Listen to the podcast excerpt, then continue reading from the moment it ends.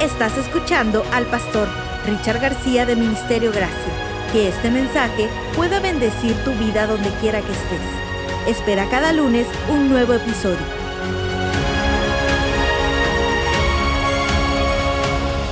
Vamos a la palabra. Vamos al libro de Primera de Reyes, capítulo 19. Y leamos lo que tiene Dios para nosotros. Capítulo 19, Primera de Reyes, comenzando con el versículo 19 también. Elías salió de allí y encontró a Eliseo, hijo de Safat, que estaba arando. Había doce yuntas de bueyes en fila y él mismo conducía la última. Elías pasó junto a Eliseo y arrojó su manto sobre él. Entonces Eliseo dejó sus bueyes y corrió tras Elías. Permítame usted despedirme de mi padre y de mi madre con un beso, dijo él y luego lo seguiré. Anda, ve, respondió Elías, yo no te lo voy a impedir. Eliseo lo dejó y regresó, tomó su yunta de bueyes y los sacrificó. Quemando la madera de la yunta, asó la carne y se la dio al pueblo, y ellos comieron. Y luego para seguir y luego partió para seguir a Elías y se puso a su servicio. Estamos en una serie que, ha sido de gran bendición para mi vida, solo para vencedores. Y esta es la última parte, la parte número cuatro, solo los llamados. Así que si le vas a poner un subtítulo a la serie, al último tema, solo los llamados. Oramos otra vez. Padre, una vez más pedimos tu dirección sobre esta palabra, que nos pueda guiar a toda verdad. En el nombre de Jesús. Amén, Señor. Amén, Señor. Cuando nosotros estudiamos el tema del llamado, cuando hablamos acerca de la forma como Dios llama, como Dios escoge a las personas para servir, no estamos hablando de un llamado para ser un pastor o para ser un obispo o para ser un profeta o para ser algo ah, en, las descripciones que la Biblia da de los diferentes ministerios.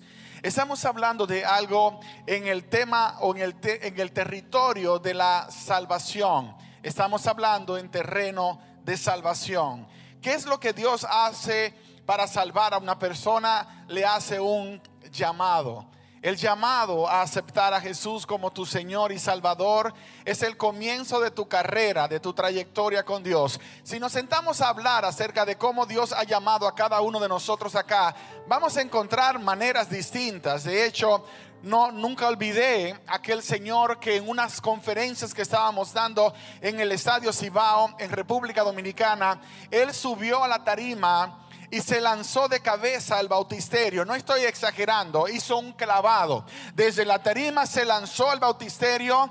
Cuando salió del agua, él levantó una cajetilla de cigarrillos que traía, la estrelló contra el suelo y dijo, maldito cigarrillo, te vencí, te vencí. Me marcó. ¿Por qué? Porque decía, no, es que tiene sentido. Tuvimos que bautizarlo otra vez, por supuesto. Él pensó que se había bautizado solo. Él se tiró, entró al agua y pensó que él se había autobautizado. Le dijimos, no puedes autobautizarte, viejo. Venga, lo vamos a meter por segunda vez. Algunos Dios los ha metido dos veces en el agua. Hay otros de ustedes que han pasado tres veces por el agua. Y algunos de ustedes ya parecen peces de tanto tiempo que han pasado en el agua. Y cuando hablo de eso, hablo de que se bautizaron, se rebautizaron, se remojaron, se re que te remojaron después, cuando la verdad, el único bautismo que cuenta es el primero que hiciste creyendo de todo corazón.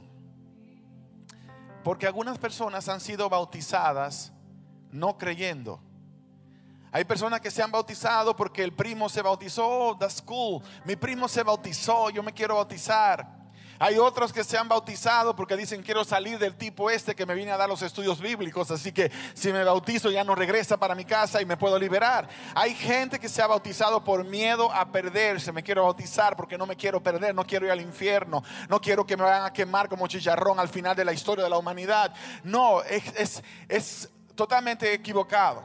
La única razón válida para que tú le puedas entregar tu vida a Jesús es cuando tú dices de corazón que crees en Él. Yo creo en Jesús como mi Señor y mi Salvador. Entonces el bautismo sella un convenio entre ustedes dos. De lo contrario, es como un matrimonio que no tiene compromiso ninguno de permanecer Vamos a casarnos porque quiero sacarte de la casa de tus viejos y ya luego nos vamos cada uno por su camino. Son muy, pocos casos. De hecho, hay una pastora amiga que se casó de esa manera. Le dijo, me caso contigo, no te amo, no quiero realmente una relación contigo, pero me sacas de mi casa. Y él se casó, pero Dios cambió todo en el camino y hoy día son una pareja feliz. Y eso no sucede todos los días. Así que no creas que puedes jugarte el futuro de esa manera. Solamente hay casos muy especiales. Y el caso de ellos fue uno de esos casos. Ahora, volviendo al punto del llamado, la pregunta que te hago es, si tú reconoces que Dios te llamó, ¿qué es lo que estás haciendo con este llamado hoy día? Si reconoces que Dios te llamó a la salvación, te llamó a su gracia, te llamó para darte una vida nueva, ¿Qué es lo que ahora tú haces con eso que Dios te ha dado? Una salvación tan grande, ¿para qué la quieres? ¿Para qué la tienes? ¿Por qué tenerla si no la vas a usar? Es como darte una gran fortuna y ver gente muriendo de hambre y no hacer nada por ellos. No hacer nada por los que se están muriendo de hambre. Cuando lees la historia del llamado que Dios le hizo a Eliseo, obviamente Eliseo ya conocía del Señor. Eliseo tenía un corazón dispuesto, pero ese era un llamado a servir a tiempo completo. Algunos de ustedes no han llegado a comprender esta parte del llamado es probable que tú dices, bueno, pero es que yo no soy un pastor, yo soy un enfermero o eres una enfermera. Eso no, no implica que yo tengo que estar sirviendo a tiempo completo como el pastor a quien le pagamos para que sirva a tiempo completo. Error. Porque tu trabajo de enfermero o de enfermera es solamente el camuflaje que Dios te puso, es el disfraz con el que Dios te infiltró para que seas un misionero en tu área de trabajo. Eres un misionero vestido de mecánico o de mecánica. Eres un misionero vestido de carpintero. Eres un misionero vestido de empresario. Eres un misionero vestido de médico. Eres un misionero que Dios puso allí con un propósito. O sea, a tiempo completo tienes un llamado. Solo que no te habías dado cuenta. No te habías dado cuenta lo mejor y por eso no habías activado algunas de las cosas que Dios te ha dado. Esa palabra de autoridad, esa palabra de bendición. Algunos de ustedes a lo mejor recuerdan la historia de Francisco de Asís, cuando un día le dijo a uno de sus discípulos, quiero que vayamos a la ciudad a predicar. Y el discípulo se emocionó porque estar en el seminario preparándote es bueno, pero cuando tienes que ir para predicar te emocionas. Vamos a ver gente convirtiéndose, demonios saliendo, gente quedando sana. Algo espectacular va a suceder. Y se fueron, y fueron a la plaza, y fueron al mercado, y fueron por las calles de la ciudad y de repente ya venían de regreso para el convento y el discípulo le dice, Señor, me dijiste esta mañana que íbamos a ir a predicar. Hemos pasado todo un día y no hemos predicado a nadie, le dijo. A nadie le hemos predicado. Y el sabio Francisco de Asís se sonríe y le dice, claro que si lo hicimos, claro que predicamos. En la plaza la gente nos vio en el supermercado, la gente nos vio. En las calles, la gente nos vio. El mayor sermón que vas a predicar en tu vida es aquel para el cual no tendrás que pronunciar una sola palabra. Tus acciones, tus acciones en tu trabajo. La gente sabrá si eres una bendición o no lo eres. En la escuela, tus compañeros sabrán si eres una persona de influencia positiva o no lo eres. En tu casa, tu familia sabrá si estás conectado con el cielo o no lo estás, porque tu comportamiento será más poderoso que tus palabras. La historia de Eliseo es una historia no de, de esas que tú dices, bueno, pero es que Dios tuvo un favor especial para con él.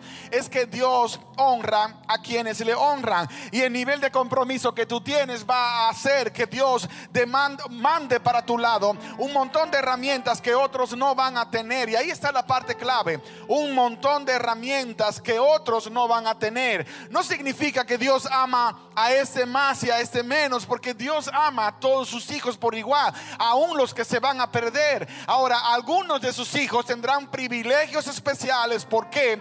Porque están haciendo una obra especial, porque han entendido su llamado, porque han entendido su estatus, porque reconocen que no son de este mundo, sino que son de una patria superior, porque entendieron que son embajadores de Cristo y como embajadores de Cristo el mundo necesita conocer el reino que ellos representan y sin importar si es trabajo, si es escuela, si es la casa, son cristianos 24 horas al día, 7 días a la semana y todos los días del año, no solamente cuando van a la iglesia, no solamente cuando están en su tiempo de comunión, sino especialmente fuera de ese tiempo. Ese era Eliseo. Ese era el profeta Eliseo. Y es lo que Dios quiere que pase contigo.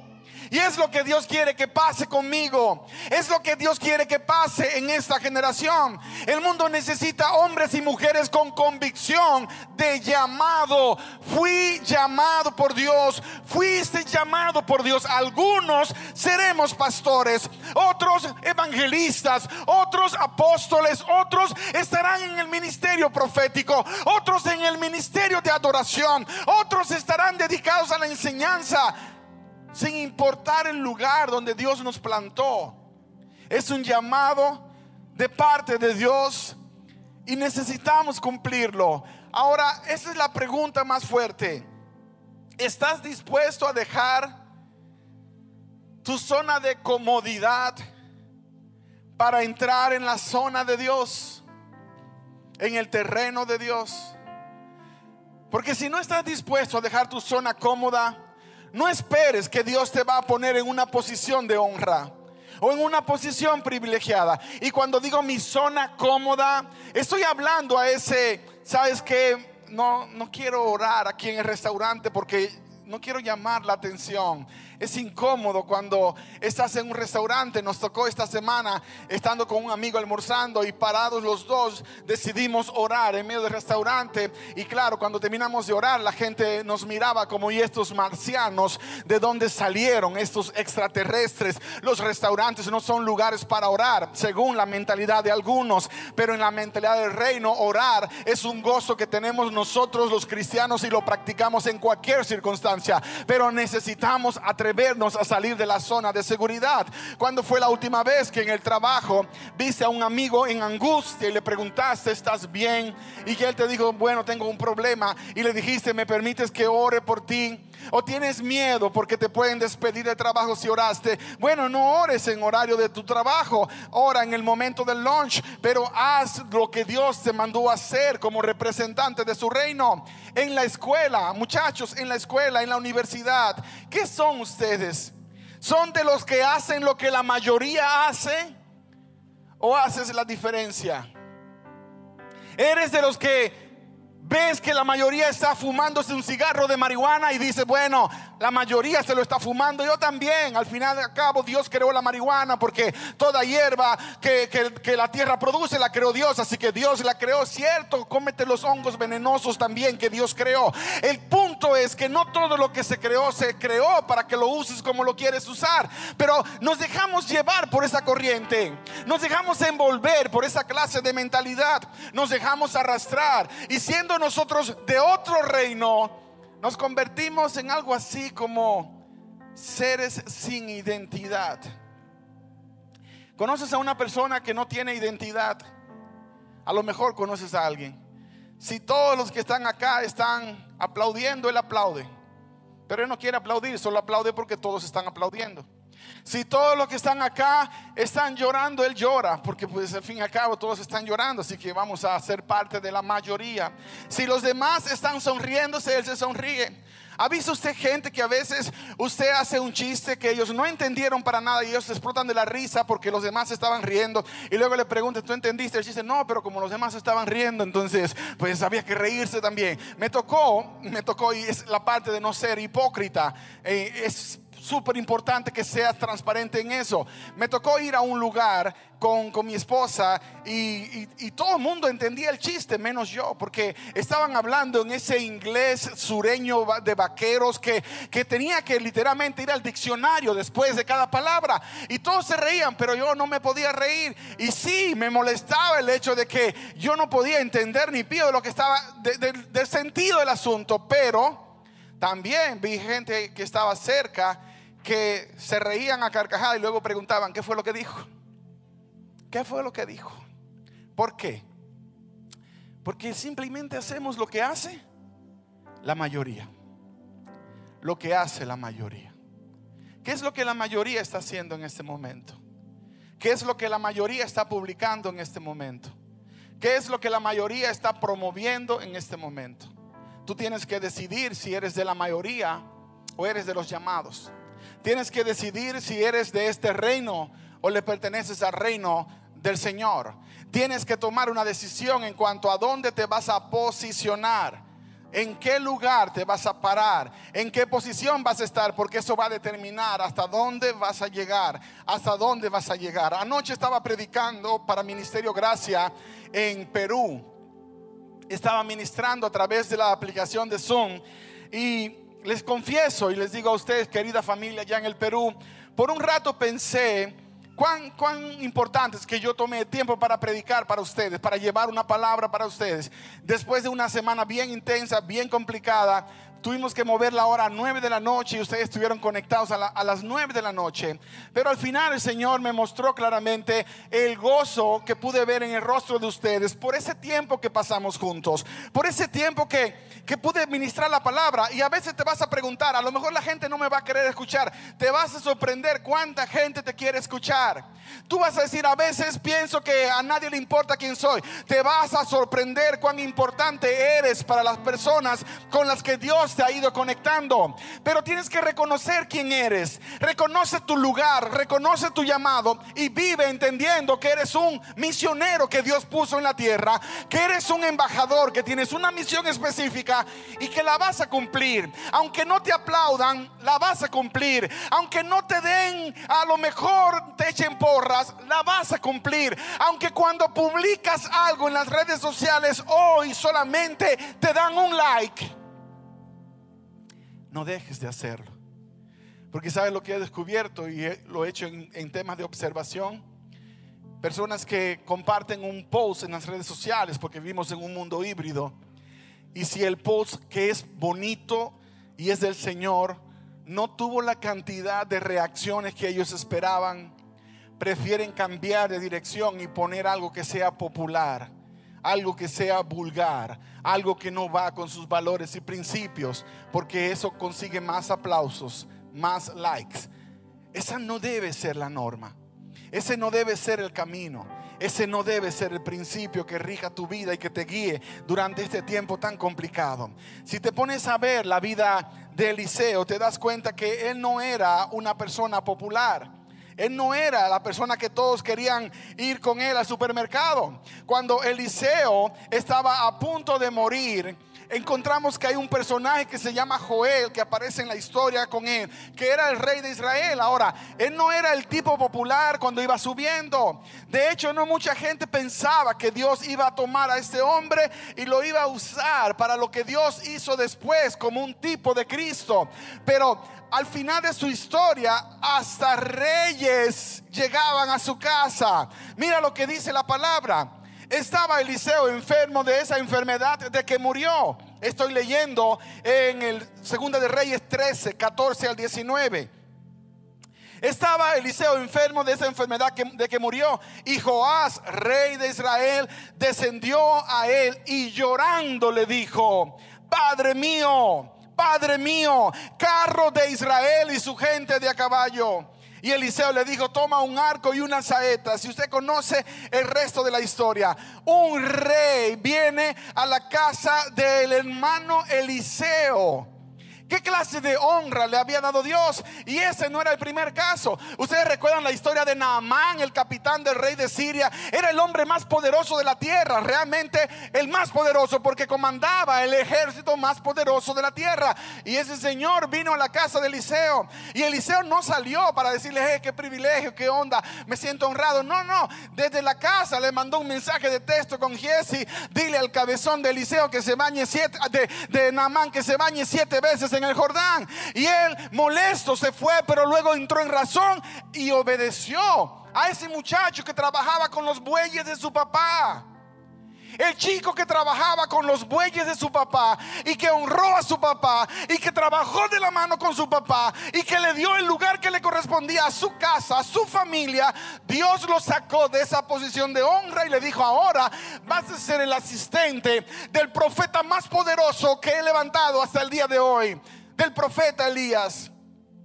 Porque hizo bien su, trabajo porque hizo bien su parte donde estaba. Así funciona la honra de Dios. Eres un, eres un cocinero en un restaurante pequeño, honra a Dios allí. Sé el mejor. Lee los libros que tengas que leer y pídele a Dios sabiduría. Y te garantizo que Dios te va a honrar en formas que nunca te imaginaste. Eres el mejor carpintero que hay en el área, pero no te conformes con ser el mejor carpintero que hay en el área. Proponte ser el mejor carpintero que hay en el planeta, porque Dios te llamó para brillar. Dios te llamó para iluminar. Dios te llamó para representar a un reino que es mejor que todo lo que sucede acá. Y tienes que ser el mejor. Tienes que ser el mejor en lo que haces. Y Dios te va a poner en otros niveles y otras dimensiones porque lo honraste con tus dones y con tus talentos. Hay gente que se va a burlar de ti en el proceso. Ustedes recuerdan la historia cuando Eliseo regresaba después de aquella experiencia espectacular con Elías. Él regresaba. Y cuando él regresaba, aparecieron unos muchachos y comenzaron a burlarse de él. Y esas son de las historias que a veces molestan. Y dicen, pero ¿por qué se les ocurrió? Y a veces creemos que no, le estaban reconociendo el llamado, no, estaban cuestionando su llamado estaban cuestionando su relación con Dios. El diablo es experto en hacer eso, en crear dudas en cuanto a tu relación con Dios. Ellos comenzaron a gritar, sube calvo, sube, sube calvo. Yo le decía, porque cuando leí la historia al principio decía, ¿por qué le molestaba tanto al profeta que le dijeran calvo? Porque al fin y al cabo, si eres, eres calvo, eres calvo. Y, yo en, en, el momento que leí la historia tenía mucho pelo, así que no me identificaba con el profeta. Y de repente pasa el tiempo y se te cae la melena también. Y ahora dice, no, un desgraciado me dice calvo y capaz que pido lo mismo. Pido que vengan 30 osos y los devoren, porque en el proceso te molesta. No sé cuántos de ustedes están perdiendo el pelo acá, pero les voy a dar una terapia buena para que se preparen para cuando llegue el momento. Lo primero es la etapa de la negación. Te miras en el espejo y de repente la esposa te dice, amor, tienes un clarito por acá atrás. Y dice, que claro ni claro, mi cráneo siempre ha sido claro, así que no tiene nada que ver. Y de repente tú ya resolviste el problema Así me pasaba, me dice, no, no tengo, no estoy viendo el pelo, es que tengo el cráneo claro, porque mi pelo es un poco más rubio abajo. Toda la explicación del planeta para justificar. Luego un día una amiga que era dermatóloga especialista me mira y me dice, pastor, estás perdiendo el pelo. ¿Cómo va a ser, doctora? Me dio angustia. ¿Cómo va a ser que usted esté diciendo que estoy perdiendo el pelo? Sí, lo estás perdiendo, pero te voy a recomendar esto para que lo uses. Y comenzó eh, la lucha por mantener la cabellera, la lucha por mantener la melena. Y luego de repente comenzó todo el proceso. Algunos de ustedes recuerdan la historia famosa del moco de gorila. Pero todo el, el cuento es que se cayó el pelo se cayó el pelo. Entonces llega la etapa donde dice, ahora qué haces? Y ustedes me, recuerdan algunos hace unos seis años atrás que miraban que yo me, todavía me peinaba hacia atrás con el poco pelo que quedaba en el centro. Y para mí era mucho. Decía, no, va a crecer, tengo fe, va a crecer. Algo va a hacer el Señor y va a honrar a su siervo y le va a devolver su melena. Y todo el asunto, la melena que yo le dedicaba 45 minutos antes de predicar, para que saliera bien, para que no, no tuviera que moverse con el el, con el viento, que tuviera buena gelatina, todos los cuentos del mundo. Bueno, yo dedicaba 45 minutos, mi hermano una hora 45. Así que el Señor en su justicia pues también le dio su parte a él. Pero llegó el momento cuando pasamos por el proceso doloroso donde mi cuñada Romy ah, tuvo el diagnóstico de cáncer y, y, en una forma de apoyarla, un montón de los que estábamos acá, nos raspamos la cabeza. Porque de alguna manera queríamos darle apoyo a ella. Pero de repente a raspar la cabeza completa y ya no insistir en el poco pelo del centro, me sentí mejor. Como que me quité una carga de encima. Y dije, oh, wow. La verdad que no me queda tan mal el look ese así sin pelo y además me puedo recortar yo solo. Así que no tengo que gastar más plata en el, en el barbero. Por todos los lados salí ganando. Y luego, pues sí, de vez en cuando te llegan esos momentos. Un amigo de New York me llama, me dice, pastor, le quiero hacer un regalo. Me dice, ¿qué, qué, me vas a regalar? A ver, le voy a regalar el pelo. Me dice, ¿cómo así? Sí, sí, tengo una doctora amiga que le puede repoblar todo lo que le falte. Y yo voy donde mi esposa le digo, mi amor, hay una doctora que gratis me va a repoblar. Y dice, no, señor, quédese así como está. Quédese así, pero, pero me van a poner pelo. No importa, se ve mejor así. ¿No será que me estás cuidando de otras cosas? No, se ve mejor así, me dijo. Se ve mejor así. Y ya ni, ni qué. Ahorita me habló Fausto, mi amigo Fausto, ustedes lo recuerdan. Y me dice, pastor, apareció un tipo en Turquía que está haciendo un tratamiento con pasaje incluido en tanto. Que Dios te bendiga. Si quieres te acompaño, pero de turismo. Porque ya me dijeron que no. Y donde manda capitán, no manda soldado, ¿cierto? Así que usted no tiene de otra. Tiene que adaptarse. Y yo ahora entiendo que el problema de Eliseo no era que había perdido el pelo y andaba frustrado y oró para que unos osos devoraran a todos esos muchachos. No. Y literalmente murieron todos como comida de oso por haberle dicho calvo al profeta. Así que cuidado el que me dice calvo, porque le hago una oración. Porque no, ya eso no importaba. El problema es que estaban ensuciando su ministerio. Lo estaban ensuciando apenas estaba comenzando. Y él tenía que defender su llamado tenía que defender su llamado. Hay momentos donde tú vas a dejar que las críticas sigan su paso. Y me ha tocado muchas veces en mi vida ver ese proceso. Pero hay momentos donde tendrás que enfrentar con todas tus fuerzas los obstáculos que Satanás está levantando para que cumplas el propósito de tu llamado. La razón por la cual Dios te trajo a la vida. La razón por la que estás en el lugar donde tú estás. Ahora, sé fiel donde estás y Dios te va a poner en posiciones de honra mayores y superiores. Honra a quienes Dios puso como tus líderes y tus guías también, porque hay gente que en el proceso Dios los puso para guiarte paso a paso. Yo soy de los que pienso diferente un poco a estructuras y a sistemas. Yo creo en personas, yo creo en el llamado. Cuando Dios me llamó al ministerio, usó las herramientas que usó para que yo entendiera que no podía ir solo. Y puso a un hombre de Dios que me acompañó durante casi toda mi carrera. Todavía hasta hace poco, después de habernos desconectado por unos cuatro años, pudimos reconectarnos de nuevo. Y siento que le debo honra hasta el día que Él muera, porque fue la persona que Dios puso en el camino para marcar, para, para, para decir, este es el lugar, te vamos a ungir al ministerio, te vamos a ordenar como ministro. Y ya luego el Señor me puso al pastor Holland para que continuara con la antorcha, porque no puedes ir solo, necesitas a alguien que va a guiarte durante el proceso. Porque aunque no lo creas, hay momentos donde te vas a desanimar. Hay momentos donde vas a querer tirar la toalla. Yo sé que lo sabes porque te ha pasado. Pero en esos momentos es donde necesitas a esa autoridad espiritual que te va a decir, vamos para adelante, levántese. A veces te va a dar tiempo, porque esa es otra cosa. No te conviertas en una carretilla, que tengan que llevarte todo el tiempo. Aquí va el hermano carretilla. El hermano carretilla no va a menos que lo carguen y lo lleven. No seas de esos hermanos. No seas de los que faltan cuatro semanas a la iglesia para que te llamen y te digan, hermano, nos has, te extrañamos, haces falta en la iglesia. No seas así. Todos pasamos crisis. Pero no dependas de que alguien te llame para levantarte otra vez. Hay momentos. Esta mañana yo no quería venir para la iglesia. Yo no quería venir a la iglesia esta mañana. Yo quería quedarme tranquilo, hablando con Dios, disfrutando de mi mañana. A lo mejor algunos de ustedes decían, yo tampoco, pastor, yo me quería quedar esta mañana viendo la novela, pero, pero la que grabé en la semana, pero el Señor me impresionó para que viniera a la iglesia. A mí el Señor me dijo, levántese vago, váyase para la iglesia. Usted, ¿por qué se va a quedar cuando los demás están en el frente de batalla?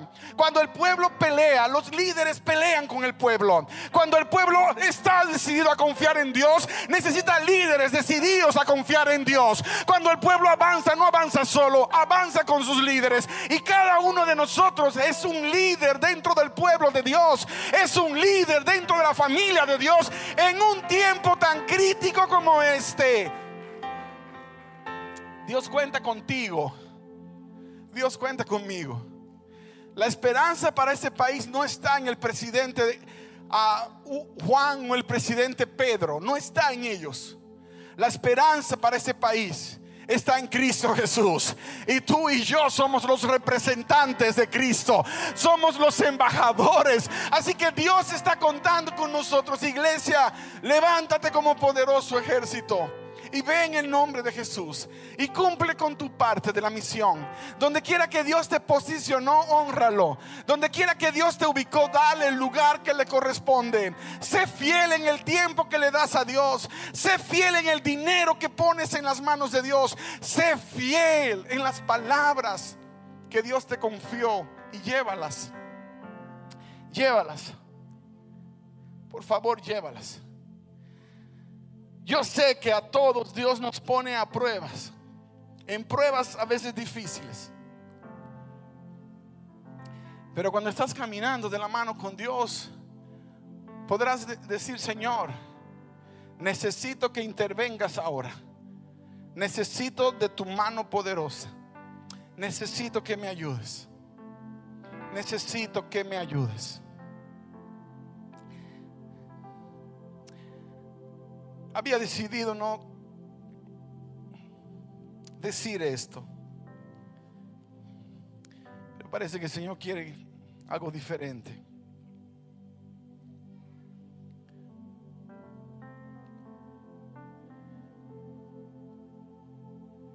En mi casa he batallado para enseñarle a mis hijos una cultura de honra, una cultura de respeto para todos. Por eso cuando ellos comparten con ustedes, ellos tienen la obligación de darles honra, sin importar si uno de ustedes es simpático o no es simpático, es amable o no es amable. No todos nos van a querer. Siempre habrá por lo menos un 25% de gente que tú conoces que no te va a querer. Yo he sido privilegiado que por lo menos de los que se quedaron con nosotros todo el proceso en la iglesia, la mayoría siempre me ha querido y ha orado por mí. Y yo me siento honrado por eso. Y a mis hijos les he enseñado que eso se expresa en gratitud y en honra para cada miembro, para cada familia de la iglesia. No importa si es el que más apoya en liderazgo, el que menos apoya, lo que importa es que han creído en el llamado que Dios puso en esta casa y han remado con nosotros. Yo no espero que ustedes estén de acuerdo en todo lo que hago, tampoco espere que yo esté de acuerdo en todo lo que usted hace, pero como somos una familia podemos diferir y amarnos a pesar de eso.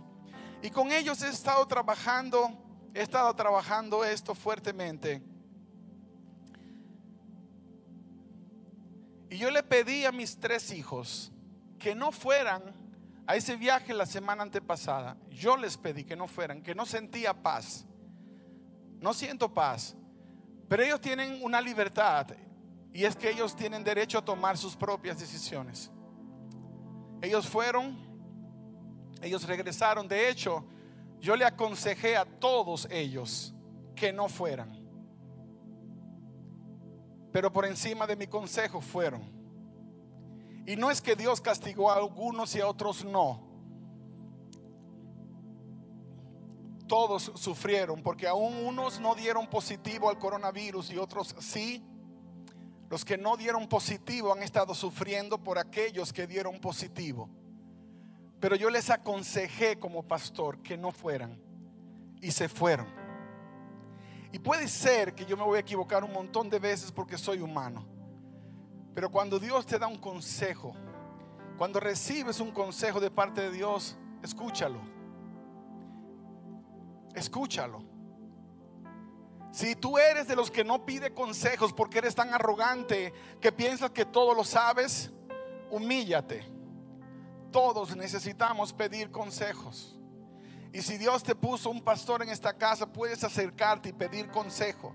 Si no puedes hablar conmigo porque estoy viajando, está la pastora Jessica. Y si no está la pastora Jessica, hay otros líderes en la iglesia que Dios ha puesto para hacer una bendición para ti. Pide consejo. En mi país había un refrán que quizás estaba en el tuyo, el que se lleva de consejo se muere de qué? se muere de viejo, pide consejo. No te creas la octava maravilla del mundo. No creas que te la sabes toda, porque no te la sabes toda. Hay cosas que no sabes. Hablando con uno de mis hijos ayer, me compartía de una clase que está tomando en la universidad y cómo la generación nueva realmente es clave para el avance del Evangelio, pero necesita la generación que ya pasó. Yo tengo 47 años y es cierto, ya comienzo a ver el peso de los años. Te comienzas a cansar.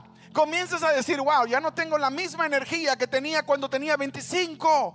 No es lo mismo. Bueno, pastor, pero 47 es joven. Sí, me siento joven. Y créeme lo que me siento joven. Pero vas a batallar cuando llegue a los 50 o a los 51 como mi hermano. Y así vamos avanzando. Te vas dando cuenta. Y no estoy tirando piedra nada. Eso es lo que él cumplió año hace poco, por si no lo había felicitado. Cuando, cuando usted se encuentra con la batalla de la edad, los años van a venir. Pero te tienes que poner joven acá. Si usted lo ve, a él todavía en Olive Garden le piden el ID para darle una piña colada, aunque no tenga alcohol, porque creen que tiene menos y especialmente ahora que se peina como yo. El cuadro es que cuando una persona reconoce que tiene un propósito, va a encontrar fuerzas de donde no hay, pero debe entender que no debe ser terco como el búfalo, tiene que atreverse a pedir consejo. Porque eso va a asegurar que vas a llegar al lugar. Y Dios te puede haber dicho que tiene un propósito para tu vida, como Dios le dijo a David, en una dirección diferente a la que tú habías pensado. Pero el tiempo cuando se cumple el propósito de Dios no necesariamente es el tiempo tuyo. Tienes que tener paciencia. Tienes que mantenerte firme. Tienes que mantener el enfoque. El coronavirus a todos nos descontroló, nos sacó de nuestra, nuestra zona de, de seguridad. Algunos de ustedes nunca habían pasado tres meses sin ir a la iglesia. Nunca lo habían pasado y de repente ahora están casi obligados. Ahora, ¿por qué razón me opongo rotundamente a lo que dicen afuera de que no te congregues, que espera que aparezca una vacuna? Mientras aparece una vacuna, hay mucha gente muriéndose espiritualmente muriéndose espiritualmente. Hay gente que nunca se levantará después de esto. ¿Por qué? Porque fueron presas del miedo, porque fueron presas del sistema. Ahora tú y yo pudimos vencer ese temor. Hay otros que yo sé que lo van a vencer y se van a poder levantar y van a poder salir adelante. Pero cuando leo la palabra, entiendo que no puedo buscar en otro lugar. Alcé mis ojos a los montes y pregunté de dónde vendrá mi socorro. Mi socorro no viene del CDC, mi socorro no viene del cheque nuevo que va a mandar el gobierno, mi socorro no viene de la elecciones que van a suceder en noviembre. Mi socorro viene de Jehová, que hizo el cielo y la tierra. Viene del Dios que provee, del Dios que está en control. Tu Dios, mi Dios, nuestro Dios, nuestro Dios. Ponte en pie, iglesia, y vamos a cantar juntos. Vamos a decirle. Hay un canto que esta semana Isaac ha estado cantando en el, constantemente. Lo ha estado cantando y, y ha sido un canto especial y clave para nosotros durante nuestro proceso. Milagroso. Abres camino. Cumples promesas Todas las promesas que Dios te hizo las va a cumplir. Todas. Él prometió que no te dejaría y tienes que apostar a Dios. Él prometió que no te abandonaría y tienes que apostar a Dios. Tienes que creerle a Dios. Como nunca antes, ese es el momento de que le creas a Dios. Él necesita que le creas. Pero tú necesitas creerle. Tú necesitas creer. Y entonces todo lo que Dios dijo sucederá. Y todo lo que Dios prometió se cumplirá. Y si tienes que pasar por el valle de sombra de muerte, te garantizo que no irás solo, sola. Ayer mientras hablaba con los hermanos de Perú, hablábamos del pastor Richard López. El, director del Ministerio Gracia en Perú murió hace unas semanas atrás. Yo les conté a algunos de ustedes. Pero la familia está fuerte. La familia está sólida en Cristo. Y ellos dicen, pastor, ministerio gracia comenzó con mi viejo acá, con nuestro padre. Y va a continuar, porque la obra ha de continuar. Algunos de nosotros tendremos que pasar a la eternidad antes que otros. No creas que somos eternos. Llegará el momento que vamos a disfrutar de la eternidad, pero aún no. Entonces tengo que estar dispuesto a creerle a Dios. Tomar el llamado que Dios me dio como representante de Cristo y cumplirlo. No vayas tú solo, tú sola. Cuando dos van juntos, si uno se cae, el otro lo levanta. Pero tenemos que ir en equipo. Isaac, can you come here with papi?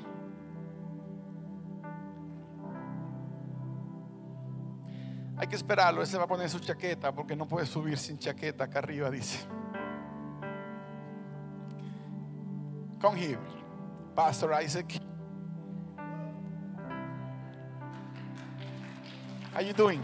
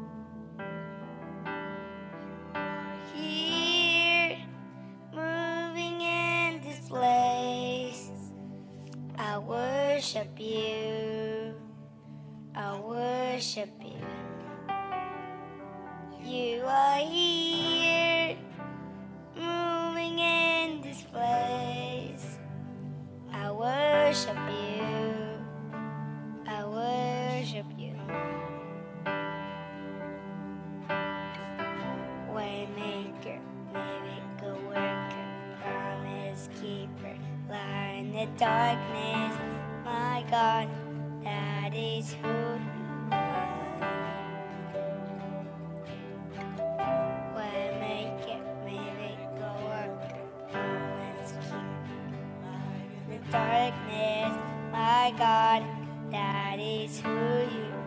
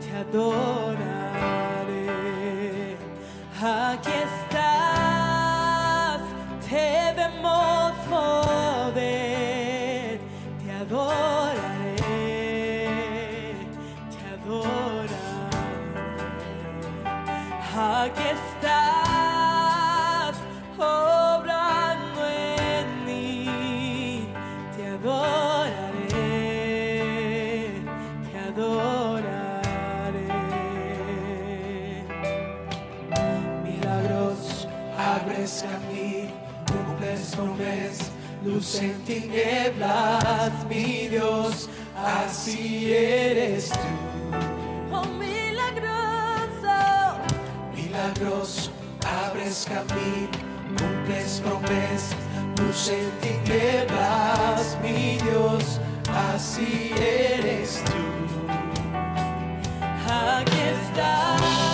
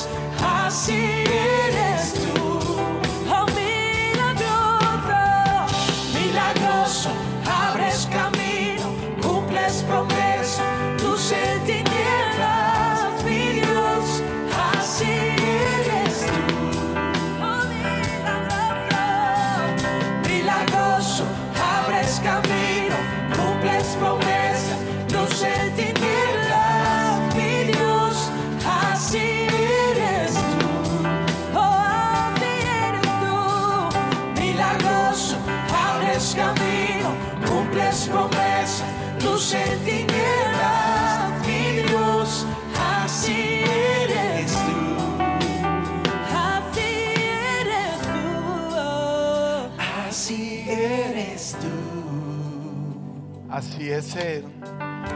Así es nuestro Señor. Marixa fue a Misión Perú con nosotros hace unos años y luego se fue a Misión India con nosotros.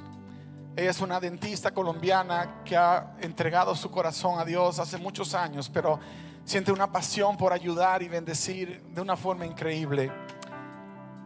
En noviembre, ella recibió un diagnóstico de cáncer. Y yo literalmente le iba a recomendar que no fuera a África. ¿Cómo vas a ir a África con cáncer? Tiene que estar loco, loca. Pero ella dice, pastor, yo siento que Dios quiere que vaya a servir. Pero ¿y el tratamiento que espere, pero yo tengo que ir primero para allá. Tengo que ir a servir. Y ella se fue a África. Y ustedes conocen un poco de la historia porque les conté cuando oramos por ella. Y de repente en África, los pastores y todos los misioneros nos pusimos alrededor y oramos por ella, pidiendo que Dios mostrara su gloria. Para cuadrar bien, vamos a Egipto y, se quiebra un tobillo. Decía, no, esto es para, pa- como para que te, re- te regreses diciendo, Dios, ¿dónde estabas? Como si fuera poco, se quebró el tobillo, perdió el vuelo en Francia y se quedó sola, yendo a España sin saber si va a poder salir de España o no, sola, con un tobillo quebrado, con cáncer.